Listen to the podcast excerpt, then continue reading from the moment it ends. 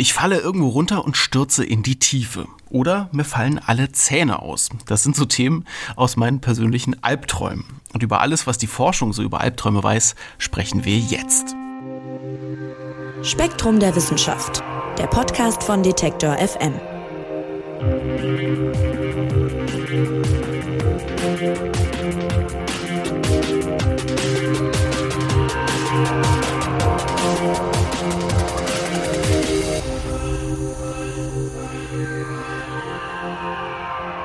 Ja, Albträume sind unser großes Thema heute, denn fast jeder hat sie ja ab und zu mal.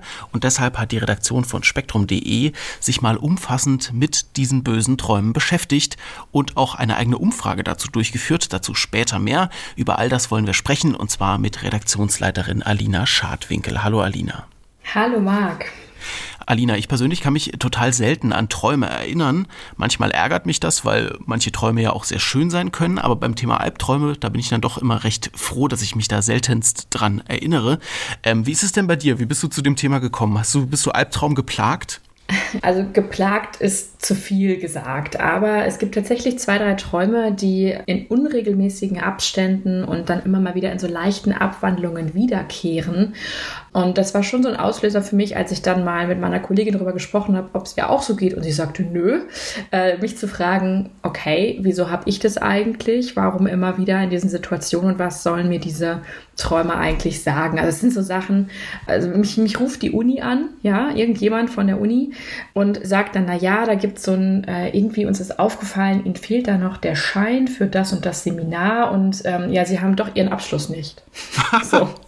ähm, und dann wache ich auf und denke mir so, ach du Schande, äh, und muss mich erstmal sammeln und kurz überlegen und frage mich dann manchmal sogar noch, kann das jetzt wirklich sein? Und ähm, bin dann aber relativ schnell doch versichert, dass äh, an der TU Dortmund alles dermaßen gut geprüft worden ist, dass ich ganz sicherlich meinen Abschluss habe. Ähm, oder in einem zweiten Traum, ähm, gar nicht so lustig eigentlich dann, äh, da werde ich gejagt, ja, mich jagt irgendjemand, jemand Gesichtsloses mit der Absicht, mich zu töten. Und ähm, ich selbst wehre mich dann mit sehr, sehr drastischen Mitteln. Also da überwiegt dann sogar weniger die Angst als die ja, ich sag was, also mir wird manchmal richtig übel und ich bin entsetzt über meine Grausamkeit, weil ich echt richtig hart austeile. Ähm, und der dritte, also ich habe üble Träume, ja. Äh, der dritte, äh, da geht es um einen Wolf und der jagt mich und kommt immer näher. Ich höre ihn hinter mir, es keucht und erreicht mich aber nie. Und da habe ich Angst. Das ist ein mhm. Angsttraum, ein ganz klarer, beziehungsweise ähm, das ist ein Traum, den habe ich mir mittlerweile vorgenommen, auch ähm, während der Recherche und ich bin ihn tatsächlich in seiner ursprünglichen bedrohlichen Form mittlerweile los. Ähm, da würde ich aber auch gerne später mehr von erzählen dann. Genau, da kommen wir auf jeden Fall noch drauf zu sprechen. Aber wenn wir mal sammeln, ich habe ja eingangs gesagt, bei mir sind es Zähne, die ausfallen oder mhm. Stürze aus großer Höhe. Bei dir haben wir jetzt gehört, ähm, Wölfe, jemand, der dich verfolgt, aber auch sowas wie einen Uni-Abschluss äh, verlieren. Und äh, da sind wir ja schon mitten in der Traumdeuterei, sage ich mal. Und das ist natürlich das Interessanteste. Was, was sagt uns das? Auch darauf kommen wir gleich. Lass uns erstmal kurz über diese Umfrage sprechen, die ihr gemacht habt bei spektrum.de. Mhm. Wie verbreitet sind denn eigentlich Albträume? Wer hat die? Haben die überhaupt alle Menschen oder gibt es auch Leute, die das gar nicht haben oder hat man die immer und erinnert sich nur manchmal nicht, wie es ich zum Beispiel? Ja, sehr, sehr gute Fragen. Also ähm, Angstträume kennen tatsächlich fast alle Menschen, aber eben nicht alle erinnern sich an sie und auch nicht jeder empfindet sie als störend. Also die Zahl der Menschen, die wirklich ein Problem damit haben und die sagen würden, okay, ähm, das beschäftigt mich jetzt auch im Alltag oder es, es wirkt nach, ja, die schwankt so bedingt, je nach Erhebung. Die Deutsche Gesellschaft für Schlafforschung und Schlafmedizin, kurz DGSM, äh, gibt an, dass bei ca. 5% der Bevölkerung Albträume einmal pro Woche oder häufiger auftreten, was sie damit zur Belastung macht. Ähm, und wir haben, du hast es gerade schon erwähnt, selbst eine Umfrage durchgeführt, zusammen mit den Meinungsforscherinnen und Meinungsforschern von CIVI. Ähm, an der Umfrage haben 5100 Menschen online teilgenommen. Und da kam raus, dass die meisten selten oder nie schlechte Träume haben. Die wenigsten jede Nacht, aber eben mehrmals pro Woche auch ungefähr 5 Prozent im Schnitt. Also das deckt sich mit dem, was auch in anderen großen Untersuchungen gefunden worden ist. 13 Prozent der Deutschen haben unserer Umfrage zufolge einmal pro Woche einen Albtraum. Und was ich halt noch spannend fand und was die Kolleginnen und Kollegen von Civi und ich unbedingt wissen wollten, ist, Gibt es Unterschiede nach Geschlecht, Alter oder eben, ob die Menschen noch arbeiten oder studieren beispielsweise? Und da war es sehr spannend zu sehen, dass vor allem jüngere Menschen mindestens einmal pro Woche einen Albtraum hatten. Und es zeigte sich auch, dass unter den Befragten insbesondere nicht erwerbstätige Menschen sowie Studierende häufig Angstträume hatten. Ah, spannend, okay. Und bei Männern und Frauen? Ja, auch da gibt es einen Unterschied. Ähm, also grundsätzlich geht man davon aus, dass Frauen häufiger schlechte Träume haben als Männer und sich auch häufiger daran erinnern können, was sie geträumt haben. In unserer Untersuchung war jetzt, oder in unserer Umfrage war jetzt der Unterschied nicht so groß, wie das in anderen Studien gefunden worden ist, aber er war schon zu sehen. Hm. Jetzt hast du ein paar Mal das Wort Angstträume benutzt, aber gleichzeitig ist ja Angst nicht unbedingt die einzige Emotion, die in Albträumen auftreten kann, sondern auch zum Beispiel Ekel und sowas. Ne? Also wie ist es denn? Wir haben ja bei uns gerade schon so ein paar Muster identifiziert. Da ging es viel um Angst, verfolgt werden, runterfallen und so weiter.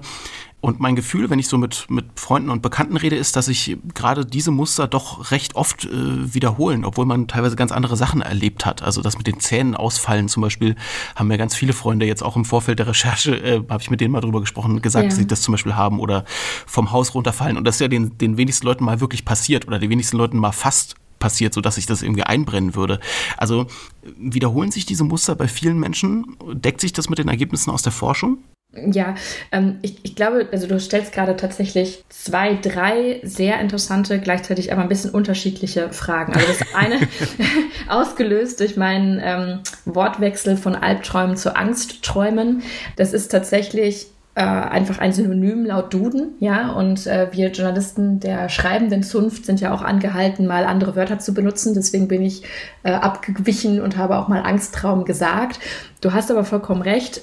Angsttraum geht, greift von der reinen Begrifflichkeit her zu kurz, weil es eben nicht nur Angst sein muss, als Emotion, die man fühlt, damit etwas als Albtraum gilt. Ja, also Angst sowie das Gefühl von Bedrohung sind die häufigste Emotion, aber es gibt viel, viel mehr. Und bei etwas mehr als einem Drittel der Personen sind es eben andere Emotionen, die dann durchschlagen. Zum Beispiel Ekel, Traurigkeit, Verwirrung, Scham oder Wut.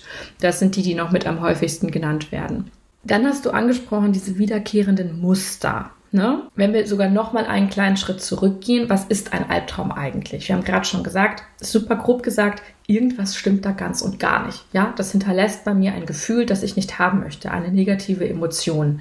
Wie es einer meiner Gesprächspartner formuliert hat, zeichnen sich Albträume durch ihre unangenehmen Komponenten aus.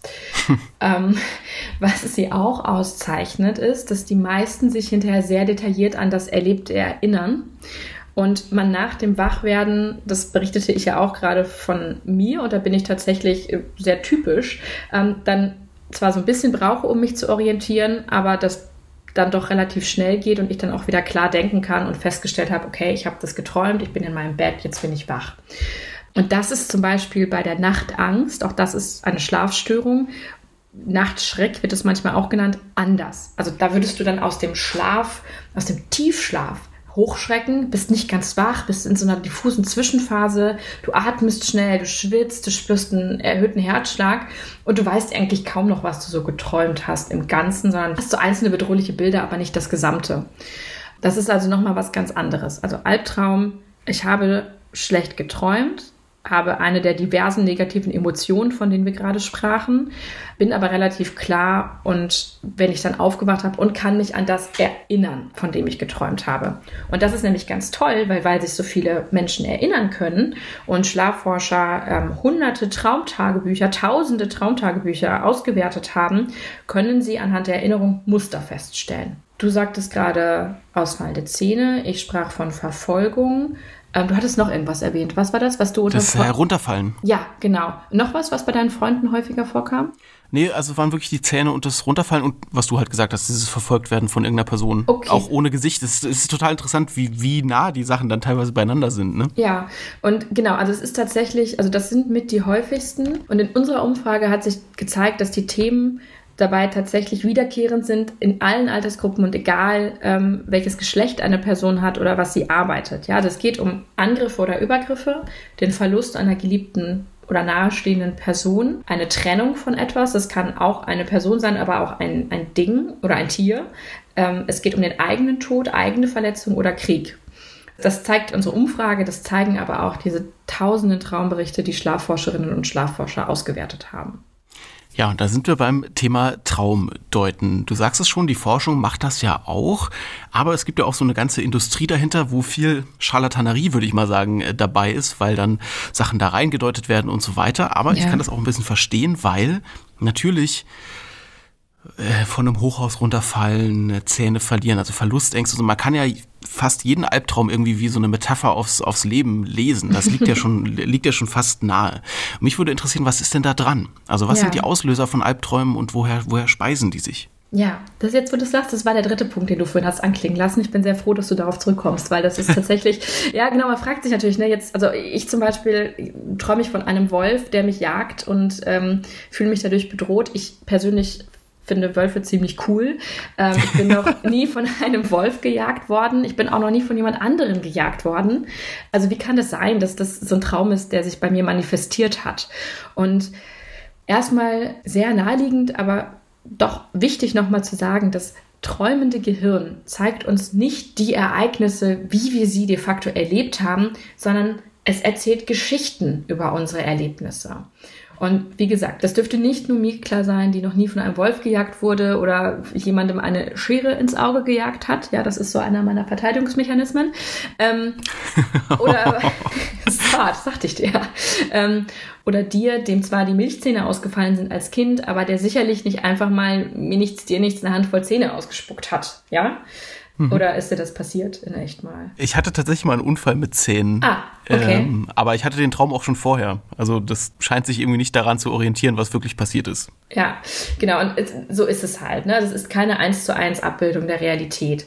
Und es gibt mittlerweile zahlreiche Theorien über die mögliche Funktion von Träumen und zu den wissenschaftlich interessantesten gehören die, dass A, Träume dazu beitragen, Emotionen zu regulieren, B, sie beitragen, Erinnerungen zu festigen.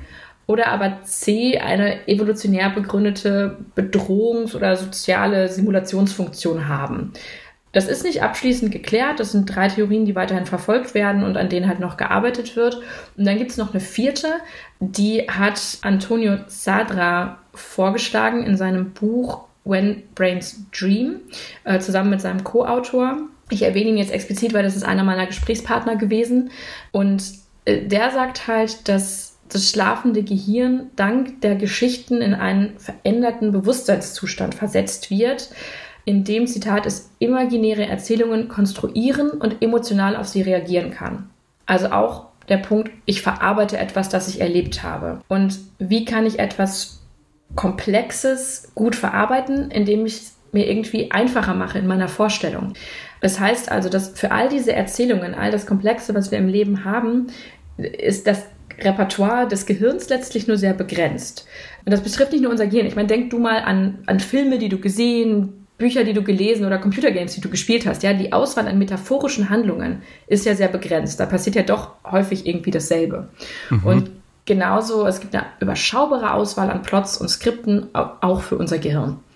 Und ähm, Sadra, der eben sich unter anderem mit der Bedeutung von Träumen befasst hat, sagt, wenn wir jetzt zum Beispiel vom Fallen träumen oder davon, dass ein Auto außer Kontrolle gerät, ähm, dann kann dahinter die Sorge stehen, dass man einer bestimmten Aufgabe nicht gerecht werden kann. Also ich habe in meinem, meiner Realität steht eine Prüfung an oder ich soll einen Vortrag halten und ich habe aber nicht den Eindruck, dass ich das im Griff habe. Also falle ich. Oder aber ich habe eine Trennung erlebt. Ich bin plötzlich rausgerissen aus meinem normalen Alltag. Ich bin irgendwie losgelöst und ich habe keinen Halt mehr. Dann falle ich. Das klingt super simpel und jetzt eins zu eins so übertragen, aber tatsächlich die Studien, die dazu durchgeführt worden sind, wenn man sich anschaut, was träumen Leute in welchen Lebenssituationen, dann lässt sich dieser Bezug herstellen. Faszinierend ist aber auch, es kann etwas sein, das vor Jahren passiert ist und das Gehirn hat einfach noch nicht diesen Prozess der Verarbeitung abgeschlossen und deswegen ähm, träumt man später auch nochmal davon. Also das Gehirn wählt simple Themen aus, weil die uns halt ansprechen um uns Komplexes begreiflicher zu machen. Das heißt, es macht durchaus Sinn, sich mal mit dem auseinanderzusetzen, was man da geträumt hat, um zu verstehen, dass einen da gerade was beschäftigt und man vielleicht nicht ganz so bei sich ist, wie das für das Wohlbefinden gut wäre. Ja, kommen wir an der Stelle vielleicht mal zum Ablauf von solchen Träumen. Der ist ja oft relativ ähnlich und das liegt unter anderem auch daran, schreibst du, weil ähnlich wie der Schlaf, auch das Träumen bestimmten Phasen folgt. Genau. Also wir beginnen mal mit dem Schlafrhythmus. Es gibt Schlafstadien und das sind grob die Einschlaf- bzw. die Wachphase. Es gibt den Leichtschlaf, den Tiefschlaf und den REM-Schlaf. REM, R-E-M, ist eine Abkürzung und steht für Rapid Eye Movement, was übersetzt rasche Augenbewegungen bedeutet, die in dieser Zeit einfach typisch sind. Also hast du womöglich auch mal gesehen, wenn du jemanden siehst, der neben dir schläft, dann siehst du so ein Zucken unter dem Augenlid quasi. Mhm. Und das ist eben, dass das Auge sich bewegt, als würde es etwas sehen, eigentlich betrachten. Und das ist diese Phase. All diese Phasen zusammengenommen bilden einen Schlafzyklus. Und Erwachsene durchleben üblicherweise jede Nacht bis zu fünf Schlafzyklen. Das heißt, alle diese Phasen, die wir gerade genannt haben, Einschlaf bzw. Wachphase, Leichtschlaf, Tiefschlaf, REM-Schlaf, wiederholen sich vier bis fünf Mal. Und wir beginnen den Schlaf mit dem Nicht-REM-Schlaf, der sich allmählich vertieft. Und circa 60 bis 90 Minuten nach dem Einschlafen geht der Körper dann in diese erste REM-Schlafphase über mit der vielen Augenbewegung. Und im Verlauf der Nacht werden die Phasen des Nicht-REM-Schlafs kürzer, während die des REM-Schlafs länger werden. Die steigern sich so ist natürlich schon personenabhängig, aber das ist auch eine große Bandbreite, aber sie steigern sich von circa fünf Minuten zu Beginn auf bis zu 40 Minuten zum Ende. Und jetzt hieß es lange, dass das Träumen nur auf den REM-Schlaf beschränkt wäre. Das stimmt laut aktuellen Erkenntnissen nicht, aber, und das erzählte mir einer von den Schlafforschern, mit denen ich gesprochen habe, im REM-Schlaf findet mehr Kino statt. Also mhm. er, er, drückte es anders aus. Ich zitiere mal, Träume im REM-Schlaf haben zumeist eine narrative Struktur mit realistischeren Elementen. Frei übersetzt, mehr Kino, die Augen bewegen sich mehr, da passiert mehr. Das ist das, an was ich mich am Ende erinnere.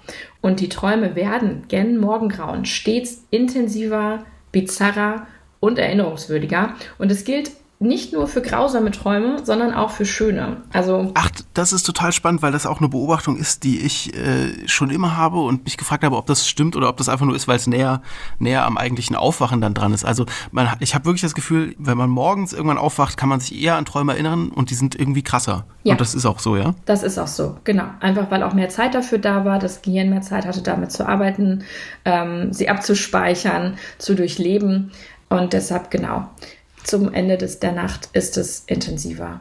Das, wie gesagt, gilt für grausame Träume wie für schöne. Ich, manch einer hat ja auch ähm, Träume, also ist halt dann die Frage, ist das noch ein schöner Traum? Aber man hat ja auch manchmal Sexträume, ich weiß nicht, ob du die auch hast, ähm, manchmal auch mit Leuten, mit denen man gar nicht so unbedingt zusammen ist, sondern ähm, es gibt Berichte von Menschen, die sagen, okay, dann habe ich von dem Arbeitskollegen geträumt und dann geht man äh, eine halbe Stunde später ins Büro, trifft die Person und fühlt sich hardcore unwohl. So, der Traum war vielleicht, also der Traum war vielleicht schön, aber er war sehr intensiv und hinterlässt dann trotzdem ein Gefühl des Unwohlseins. Ist, ja. Jetzt, ja, ist jetzt kein Albtraum, aber ähm, wirkt sich schon halt auch auf die Realität aus. Also auch solche Träume, die schön sind, können tatsächlich das Wohlbefinden stören. Genau, jetzt schweifen wir aber arg ab, entschuldige bitte. Nee, nee, aber es ist, es ist mega spannend. Ähm, ich würde nochmal auf die Albträume zurückkommen und zwar mit der Frage, was kann man denn machen, um die nicht zu kriegen? Wir haben ja gehört, zwar für einen kleinen Anteil der Bevölkerung und der Befragten auch in eurer Umfrage, aber doch für einen relevanten Anteil nehmen die ja ein Ausmaß an, das den Alltag beeinflusst und, und eben zum Problem wird. Genau. Also nochmal, wie gesagt, zunächst einmal ist es ziemlich normal, Albträume zu haben. Manche haben sie und erinnern sich nicht richtig, auch wenn wir gerade gesagt haben, das ist eine der Definitionen, ja. Aber ähm, diese Definition ist dann wichtig, wenn es darum geht, sollte ich die behandeln lassen, ja oder nein. Ähm, wenn ich mal schlecht geträumt habe, wache auf und denke mir so, mm, jetzt bin ich aber wütend oder schlecht drauf, und dann geht es mir nach einer halben Stunde aber wieder gut und kann das verpacken, als es war halt einer dieser Träume, dann kann man das auch in dem Sinne getrost ignorieren. Dann habe ich halt mal schlecht geträumt. Jetzt ist es nicht ganz eindeutig definiert, ab wann Albträume wirklich eine Belastung darstellen. Es gibt aber eine Faustregel, die die Deutsche Gesellschaft für Schlafforschung formuliert hat und demnach heißt es, dass wer circa einmal pro Woche oder häufiger Albträume hat, zu viele hat und sich mal überlegen sollte, ob man nicht was dagegen machen möchte. Gleichzeitig, das hat eine der Schlafforscherinnen mir gegenüber nochmal betont, mit der ich für den Artikel gesprochen habe, es kann schon ein richtig harter Traum reichen, um Personen so stark und so arg zu verunsichern, dass man sich mit dem Traum beschäftigen sollte. Ähm, also grundsätzlich geht immer, wenn ich zu sehr in meiner Wachzeit mich mit dem Traum noch beschäftige oder mit der Emotion, die der Traum ausgelöst hat, dann sollte ich mich noch mal mehr damit auseinandersetzen.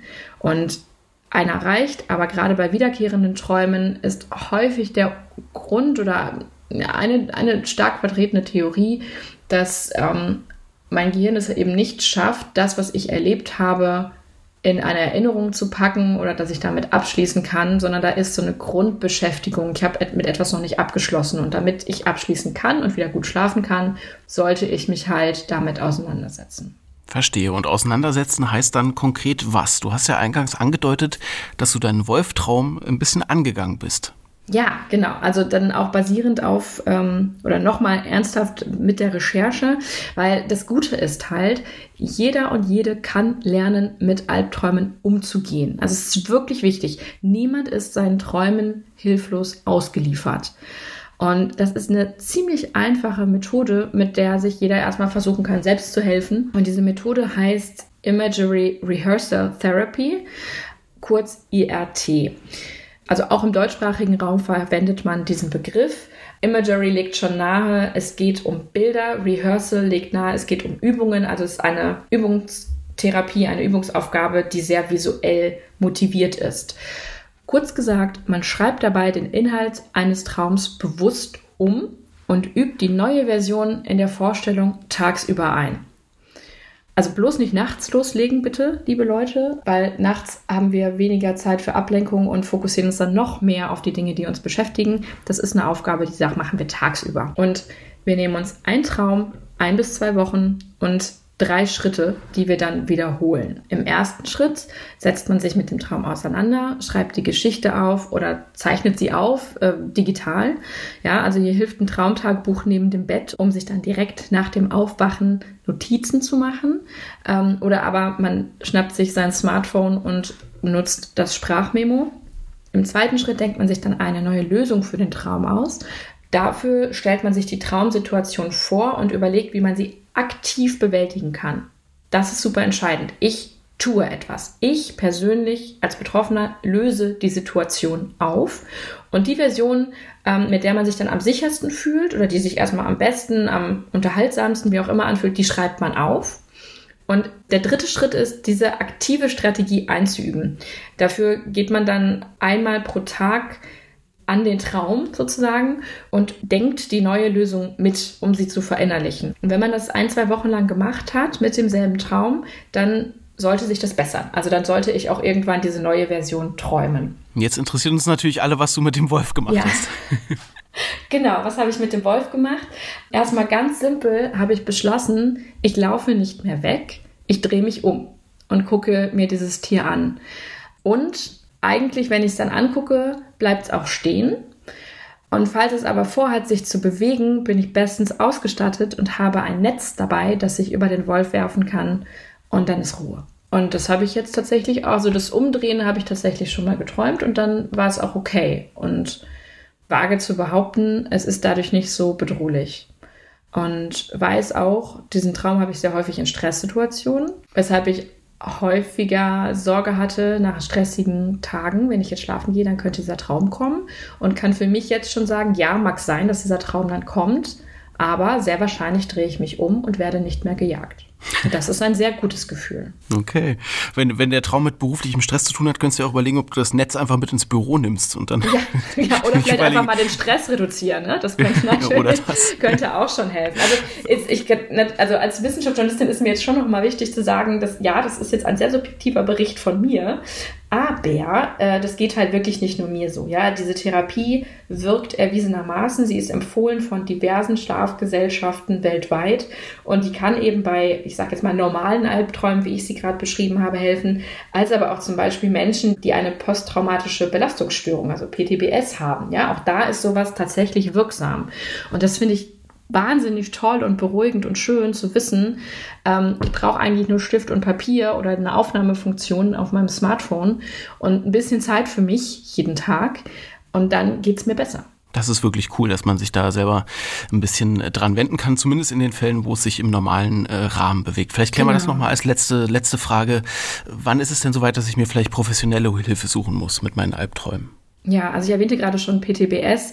Ähm, das ist schon so ein Fall. Also da habe ich ja auch andere Sachen, mit denen ich mich auseinandersetzen muss, andere Symptome als jetzt nur Albträume. Und dann ist es schon sinnvoll oder ratsam, mich an einen Psychologen, eine Therapeutin oder ähnliches zu wenden, um mir Unterstützung zu suchen. Es ist aber auch empfohlen, wenn ich wochenlang allein mit dem Umschrauben des Traums nicht weitergekommen bin und immer noch nicht durchschlafe und deshalb tagsüber eben Schwierigkeiten habe, sag ich mal, mich zu konzentrieren, ich gereizt bin, unaufmerksam, also echt einfach nicht mehr gesund im Alltag klarkomme. Da kann man zumindest irgendwie mal so nachhorchen, hey, was kann ich denn da vielleicht noch tun? Ähm, oder wenn jemand gar Angst hat, schlafen zu gehen, also wirklich Sorge, ähm, dass einen der Traum heimsuchen könnte und deswegen womöglich nicht einschlafen kann. Und es gibt übrigens auch Menschen, die wegen eines Traums Suizidgedanken haben. Und das sollte man nicht abtun im Sinne von, ja, es ist ja nur ein Traum, ähm, damit soll ich jetzt mal klarkommen, was stelle ich mich so an, sondern da auf jeden Fall Unterstützung in Anspruch nehmen. Jetzt gibt es zwar nicht so viele Psychologen oder Therapeutinnen, Therapeuten, die sich auf die Behandlung von Albträumen spezialisiert haben. Aber was schön zu wissen ist, ist die Arbeitsgruppe Traum von der Deutschen Gesellschaft für Schlafforschung und Schlafmedizin. Die hat netterweise eine Liste zusammengestellt mit ersten Anlaufstellen. Und die findet man relativ einfach im Netz, wenn man eben auf der Seite der DGSM Arbeitsgruppe Traum und Albträume sucht und dann hat man da eine Liste mit Kontaktdaten zu Schlaflaboren oder eben auch Fachleuten, die sich schon mal darauf spezialisiert haben, um sich so ein paar Tipps zu holen. Also nochmal, ich möchte aber betonen, das sind Extremfälle. Also wir sagten überhaupt von allen, die träumen, sind es fünf Prozent, die durch Albträume Probleme im Alltag bekommen. Dass es dann so richtig krass ist, ist es nochmal eine geringere Zahl. Die meisten Leute können wirklich gut mit ihren Albträumen klarkommen. Da braucht ihr jetzt deshalb keine Sorgen haben. Aber es gibt eben Möglichkeiten, sich selbst zu helfen. Und ähm, ja, wie gesagt, ich finde es schön und beruhigend zu wissen, äh, ich brauche gar nicht wieder diesen Therapeuten und muss jetzt drei Monate warten, ja, äh, sondern ich kann einfach selbst loslegen und dann geht es mir direkt ein bisschen besser. Und Darüber haben wir jetzt noch gar nicht gesprochen. Wie kann ich es eigentlich überhaupt vermeiden? Stress reduzieren, für eine schöne Schlafumgebung sorgen, eben vielleicht nicht noch mir den Horrorschocker reinziehen, wenn ich weiß, dann träume ich auch davon, dann lass es halt bleiben. Es sind alles nur Empfehlungen, ja. Jeder macht das so, wie er das meint. Aber wenn mich das stört und ich nicht gut schlafen kann, dann halt Rücksicht nehmen auf sich selbst, zur Ruhe kommen vorm Einschlafen, versuchen mit schönen Gedanken einzuschlafen. Äh, auch ganz nettes Detail, ähm, der eine Schlafforscher hatte mir erzählt, dass wenn ich von positiven Gerüchen umgeben bin, ich auch eher schöne Träume habe. Die haben das mit Rosenduft im Vergleich zu stinkendem Fisch ausprobiert. äh, okay. Und äh, genau, und äh, ich habe, es hat natürlich nicht jeder stinkenden Fisch im Schlafzimmer, aber vielleicht ja eine Bettwäsche, die nicht so oft gewechselt worden ist. Und ich habe die Frage spielerisch gestellt damals im Gespräch, aber der Forscher sagt, naja, schon.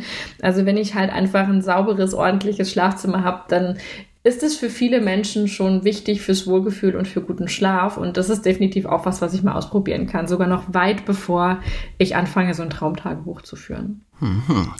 Albträume können uns ganz schön zu schaffen machen, sind aber bis zu einem gewissen Grad auf jeden Fall normal und wir alle haben eben ab und zu mal damit zu tun. Wer nochmal nachlesen will, dem sei der ganze Artikel auf spektrum.de empfohlen. Alina Schadwinkel hat ihn geschrieben und uns hier mitgenommen in die Welt der Albträume, auch ihrer eigenen. Vielen Dank dafür, Alina. Danke dir für die Möglichkeit. Ich wünsche natürlich allen die besten, schönsten, erholsamsten Nächte. Ja, genau. Euch allen da draußen vielen Dank äh, fürs Zuhören.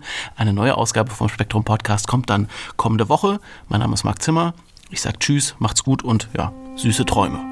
Spektrum der Wissenschaft, der Podcast von Detektor FM.